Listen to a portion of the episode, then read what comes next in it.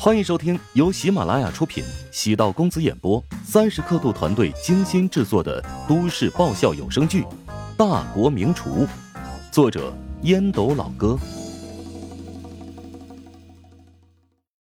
第四百七十五集。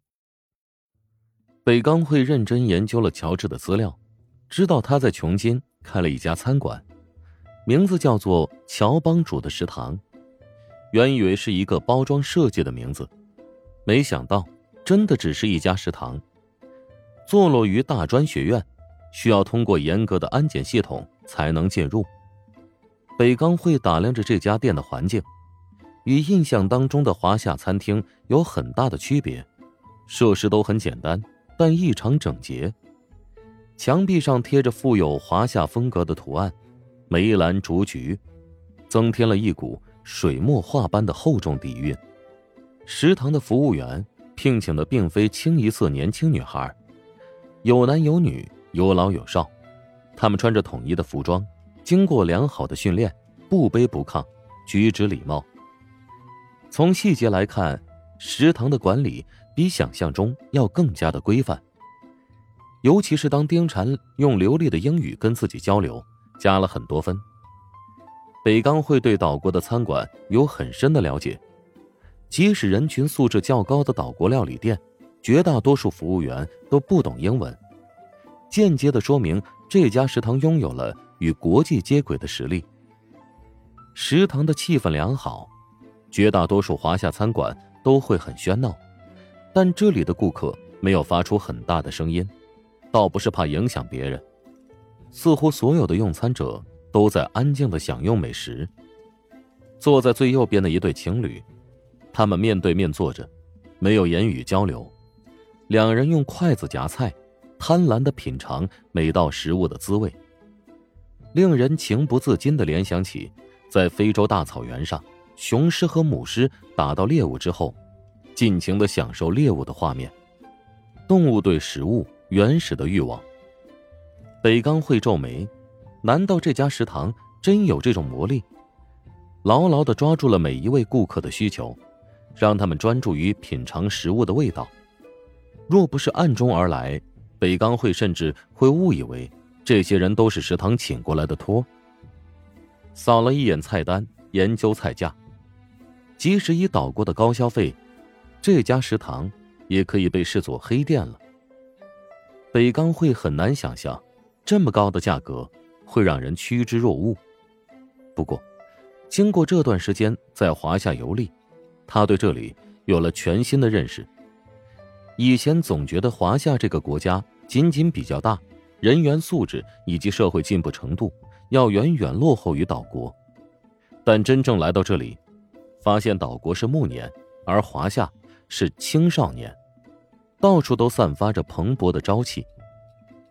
京都是公认的国际都市，但云海的速度和节奏不亚于京都，而且云海的美食水平以及餐厅的规格也都与京都基本相近。不仅云海让人印象深刻，每座城市都有自己的格调与美食，让北干会感触良多。尽管岛国在国际烹饪领域位于高水平。但早晚会被华夏的美食慢慢取代，这已经是一个不可逆转的趋势。先上来一份简单的凉菜，是近期都会免费赠送的酱黄瓜。黄瓜很细很长，墨绿色，食指大小。轻轻嗅一口，独特的香甜气息扑面而来。丁禅关注北钢会这边的动静，主动走过来介绍。这道凉菜名叫酱黄瓜，是淮南菜系当中独特的凉菜，是免费赠送给您的。要不，您可以尝一尝。谢谢。北刚会不信一道凉菜能一天，暗想：我先尝一尝吧。放入口中，轻轻的咬了一口，发出咔嚓一声脆响，舌尖碰触到酸甜的瓜肉，一股清新的香气透骨，香味凝而不散。气味悠长，甜酸中有股咸咸的味道，瞬间将胃口打开。很难想象，一点也不起眼的酱黄瓜，竟然有这等化腐朽为神奇的妙用。仔细品味口感，舌尖分辨调料，脑海中解析腌制的秘诀，短时间内竟然一无所获。忍耐不住，又咬了一口，甘醇美香，仿佛喝了一碗上好的佳酿。难道里面放入了陈年的美酒？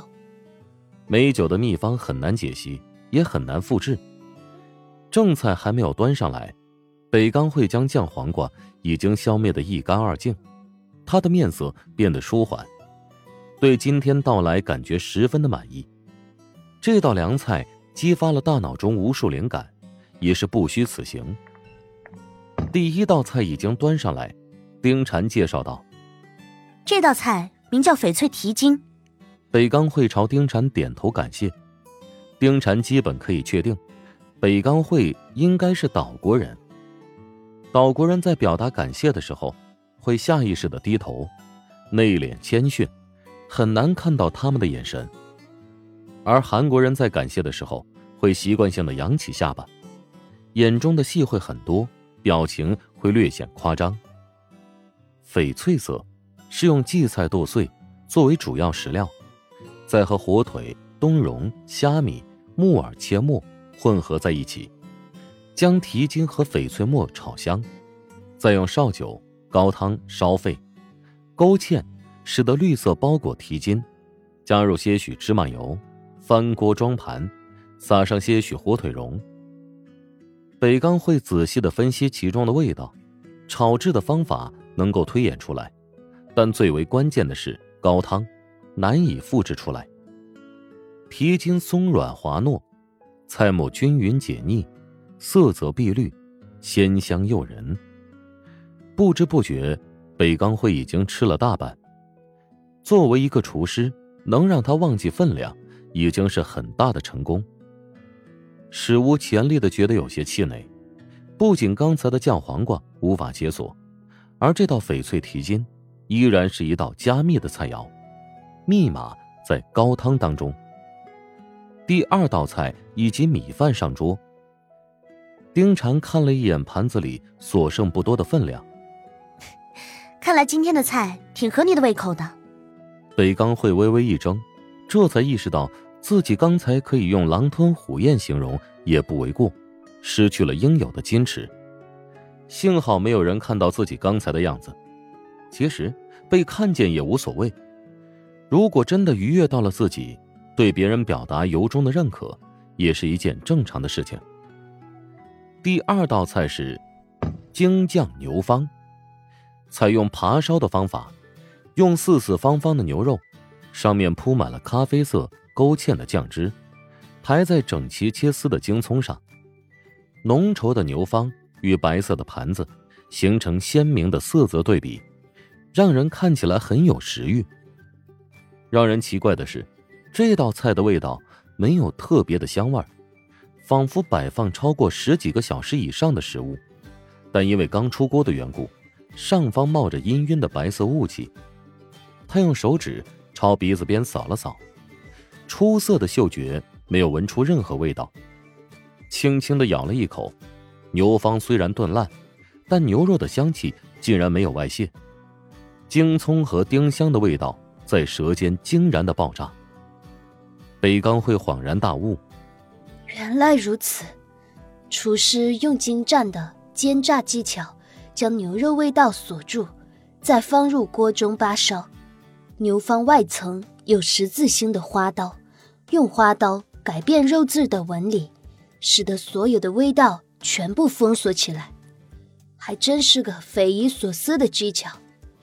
其实我看穿了方法，也没有十足的信心。依葫芦画瓢，乔治果然比我想象中要强大。北刚会表情凝重，优雅的拿起筷子，慢条斯理的开始品尝。本集播讲完毕，感谢您的收听。如果喜欢本书，请订阅并关注主播。喜马拉雅铁三角将为你带来更多精彩内容。